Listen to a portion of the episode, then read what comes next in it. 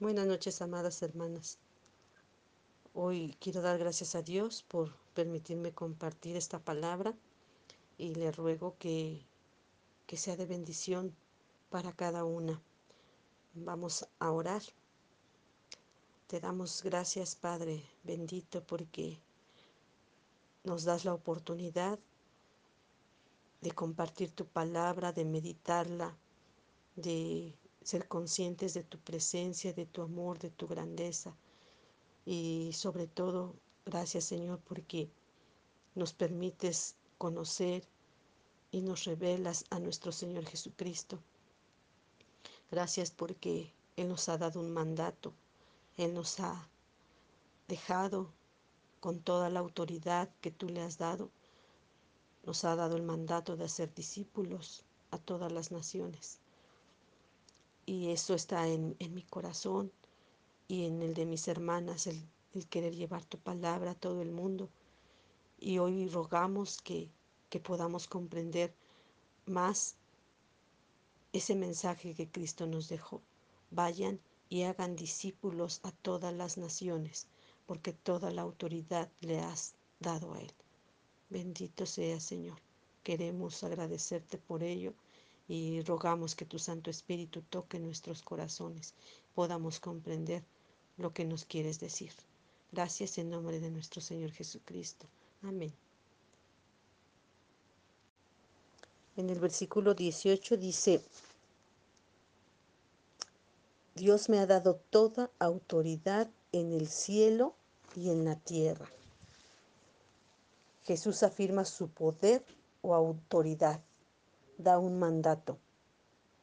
La palabra poder significa pleno poder, plenipoder, todopoderoso. Significa que también es Dios. Pleno poder de Jesús en el cielo y en la tierra. O sea, en, en el universo. Jesús consigue ese poder por su obediencia, su sacrificio, su muerte en la cruz. Su camino es el camino de obediencia. Vemos en Filipenses 2, del 5 al 11. Dice, haya pues en vosotros ese sentir que hubo también en Cristo Jesús, el cual, siendo en forma de Dios, no estimó el ser igual a Dios como cosa que aferrarse, sino que se despojó a sí mismo, tomando forma de siervo, hecho semejante a los hombres, y estando en la condición de hombre, se humilló a sí mismo, haciéndose obediente hasta la muerte y muerte de cruz, por lo cual Dios también le exaltó hasta lo sumo y le dio un nombre que es sobre todo nombre, para que en el nombre de Jesús se doble toda rodilla de los que están en los cielos y en la tierra y debajo de la tierra, y toda lengua confiese que Jesucristo es el Señor para la gloria de Dios Padre.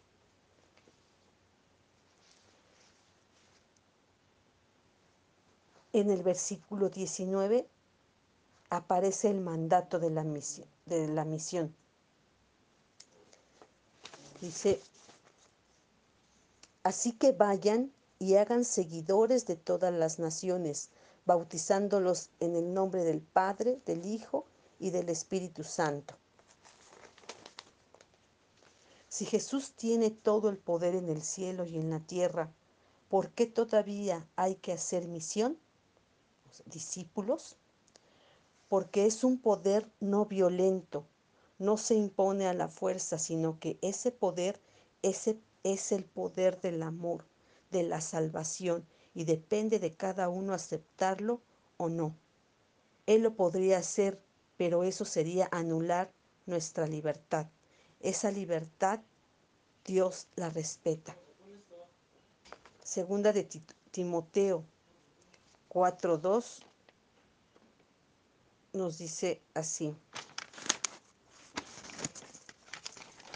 Que prediques la palabra, que instes a tiempo y fuera de tiempo, redarguye, reprende, exhorta con toda paciencia y doctrina. Se realiza esta misión bautizando y enseñando. Llegar a ser discípulo es experimentar y aprender la voluntad de Dios. Oír la palabra de Jesús confirmada por la resurrección y realizarla en la propia vida. Uno se va haciendo discípulo. Nadie nace ni se hace en un día. Hacerse discípulo lleva toda la vida. Los discípulos tienen la misión de transformar a otros en discípulos, usando la misma imagen de todo el poder del Hijo del Hombre. Y en esto igual, cuando vamos y llevamos el mensaje de salvación, a veces dudamos, ¿qué digo? ¿Qué tengo que decir? ¿O tenemos miedo? Recordemos que el poder es de Dios, que Él lo que nos pide o ese poder es el poder del amor. Y solamente conociendo al Hijo vamos a conocer al Padre. Y el Padre es amor, como lo dice en Juan. Dios es amor. El poder nos lo da el Espíritu Santo. No viene de nosotros. El poder para amar viene de Dios. Entonces no vayamos con temor o con miedo, ¿qué voy a decir? Simplemente preparemos nuestro corazón postrados, humillados ante Dios y Él nos guiará en la humildad a llevar el amor. Lo que estorba para poder hacer discípulos, para llevar el Evangelio, es el orgullo. A Dios lo vamos a encontrar en la humildad. Por eso en Efesios 2 que acabamos de leer, 5 dice, tengan el mismo sentir que hubo también en Cristo Jesús. Ese sentir de humildad, ahí es donde vamos a encontrar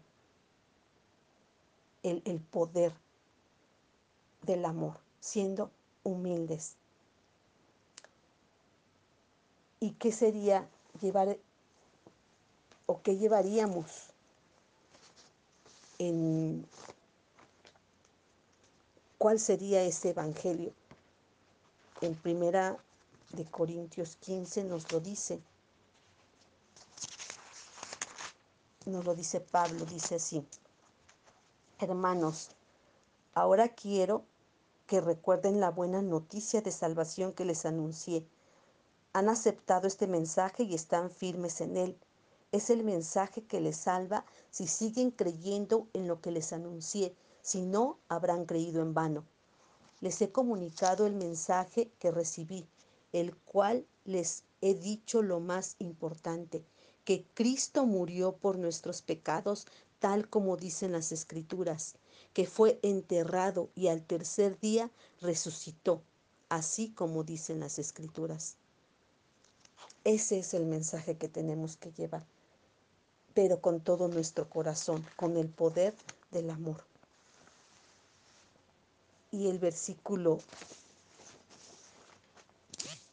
eh, en Mateo, el versículo 19 dice, así que vayan y hagan seguidores en todas las naciones, bautizándolos en el nombre del Padre, del Hijo y del Espíritu Santo. El bautismo es una marca de esta relación bautizándolos en el nombre del Padre, del Hijo y del Espíritu Santo, eh, eh, en, griego eh, es transferir. Bautismo es transferir. La persona bautizada es transferida a la cuenta del Dios Trino. Así como, perdón, somos colocados dentro de la esfera de Dios. es hermoso saber en Juan 11, eh, en Juan 10, perdón, en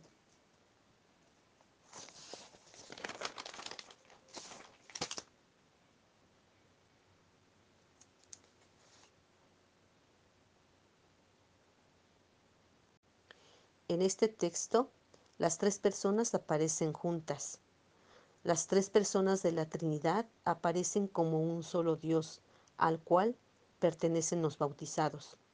Somos introducidos en esa comunión que existe entre Padre, Hijo y Espíritu Santo. Juan 17, 20 y 21 dice así, Mas no ruego solamente por estos, sino también por los que han de creer en mí, por la palabra de ellos, para que todos sean uno como tú, oh Padre, en mí y yo en ti, que también ellos sean uno en nosotros, para que el mundo crea que tú me enviaste. Este texto es muy profundo y muy hermoso, porque Cristo hace posible la unidad que se había perdido entre el santo y el pecador. Volvemos a ser uno, tener una comunión con lo santo a través del sacrificio de nuestro Señor Jesucristo. Él hace posible que así como hay una unidad, son uno entre el Padre, el Hijo y el Espíritu Santo, los que creamos en Cristo también seamos uno con ellos. Hay que meditar esta palabra tan profunda, hermanas. Y en el versículo 20 nos dice, y enséñeles a obedecer todo lo que yo les he mandado. Enseñar es la actividad habitual de Jesús. La iglesia continúa la actividad de Jesús.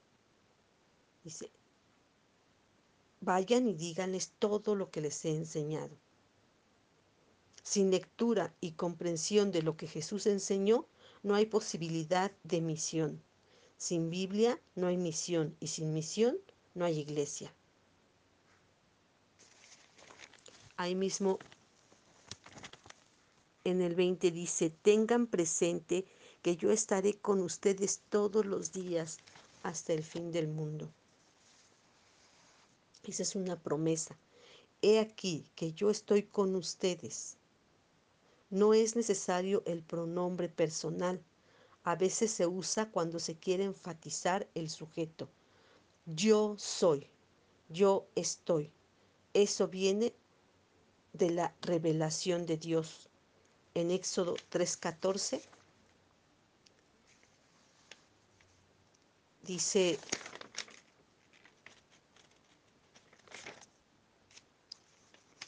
y respondió Dios a Moisés, yo soy el que soy. Y dijo, así dirás a los hijos de Israel, yo soy, me envió a vosotros.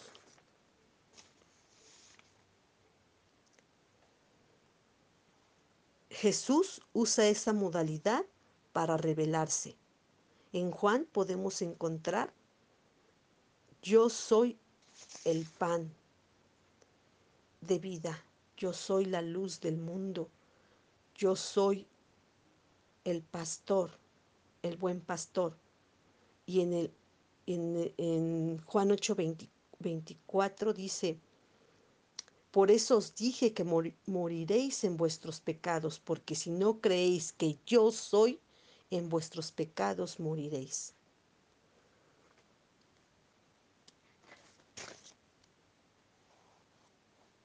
Jesús usa esta modalidad para que nadie dude.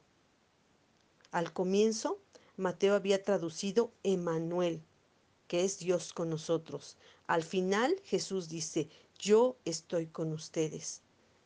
Está diciendo que Jesús es Dios sin decirlo explícitamente. El resucitado es Dios con nosotros. Jesús es Dios. Hasta el fin del mundo. En griego, completarse. La venida de Jesús es parte de este completarse. Cuando se completa la voluntad salvífica de Dios, llegar a su meta, consumación. Todas las naciones están incluidas en el pueblo de Dios. Lo que Él empezó en Israel ahora debe llevarse a todas las naciones. Jesús convierte la geografía, la idea de pueblos o naciones, etnias, razas, etc., en esta unidad define a la iglesia como iglesia en misión a todo el mundo.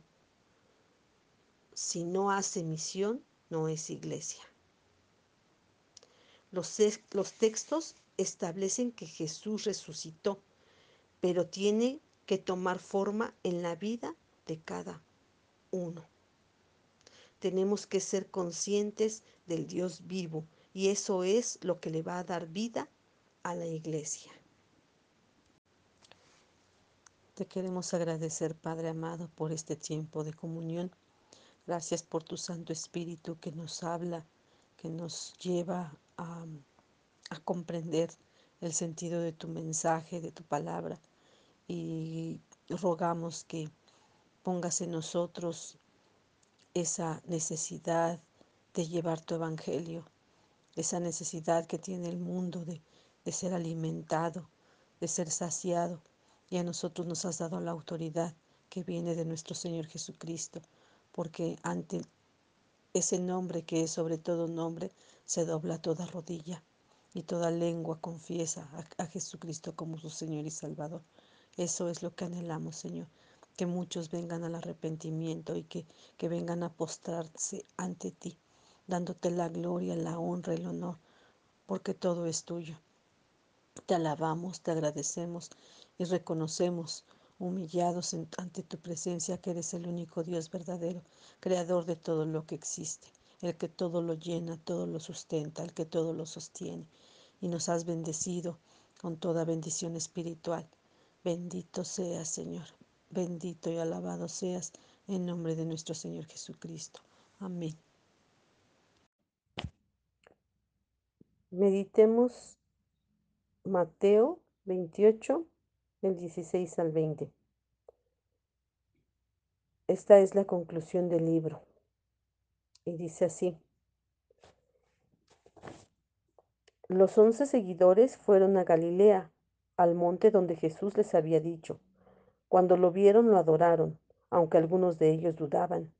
Entonces Jesús se acercó y les dijo, Dios me ha dado toda autoridad en el cielo y en la tierra, así que vayan y hagan seguidores en todas las naciones. Bautícenos en el nombre del Padre, del Hijo y del Espíritu Santo, y enséñenles a obedecer todo lo que yo les he mandado. Tengan presente que yo estaré con ustedes todos los días hasta el fin del mundo. Los textos que nos hablan de la resurrección de Jesucristo son ventanas que transmiten el misterio de la trascendencia. Se le llama trascendencia a lo que trasciende este mundo. Nosotros no tenemos acceso directo a ese mundo, al mundo de Dios. Si no fuera por la iniciativa de Dios, no tendríamos ninguna idea de lo que Dios quiere de nosotros, de lo que Él hace y de lo que Él espera. Esto se llama revelación. Eh, Vayamos a Mateo 11 del 25 al 27. Y dice así, todas las cosas me fueron entregadas por mi Padre, y nadie conoce al Hijo sino el Padre, ni al Padre conoce a alguien sino el Hijo, y aquel a quien el Hijo lo quiera revelar. En Primera de Corintios 2 del 9 al 10 nos dice, cosas que ojo no vio, ni oído oyó, ni han subido en corazón de hombre, son las que Dios ha preparado para los que le aman. Pero Dios nos la reveló a nosotros por el Espíritu, porque el Espíritu todo lo escudriña, aún lo profundo de Dios. Los textos de resurrección son una ventana que permite vislumbrar lo que está del otro lado. A través de los relatos empieza a entender, a, a entrar la luz de Dios en nuestro mundo. Isaías 9:2 nos dice, el pueblo que andaba en tinieblas vio gran luz, los que moraban en tierra de sombra de muerte, luz resplandeció sobre ellos.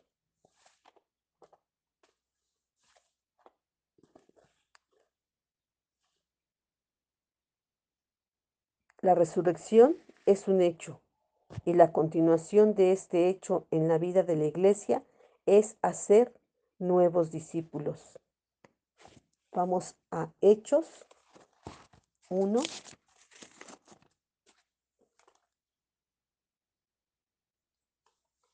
Del 1 al 11.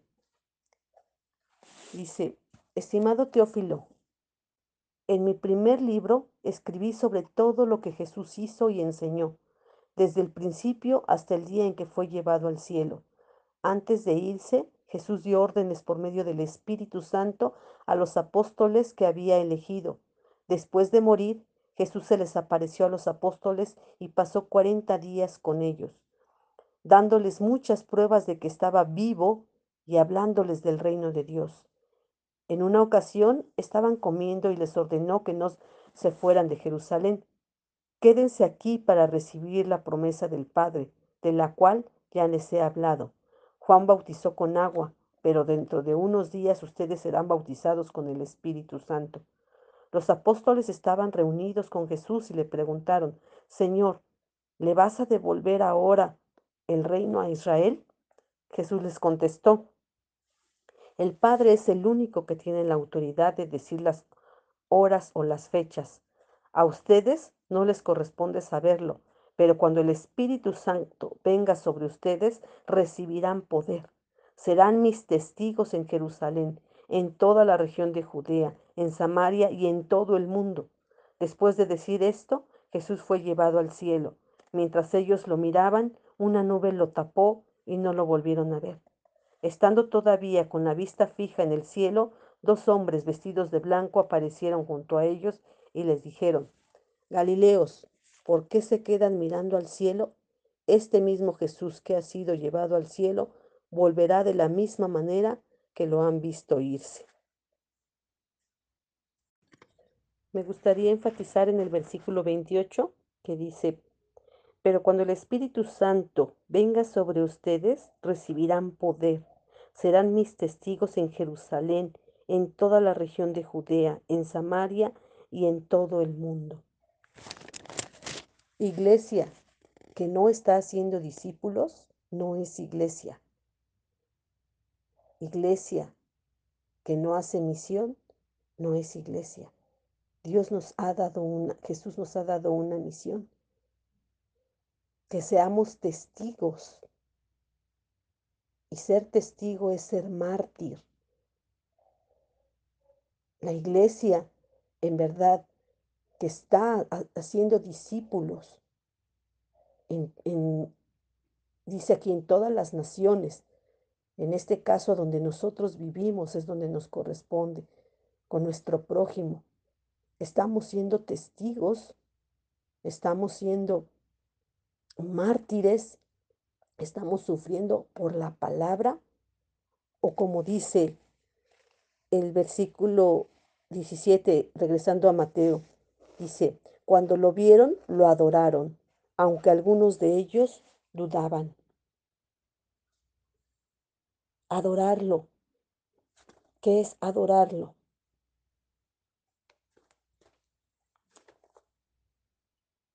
Dice,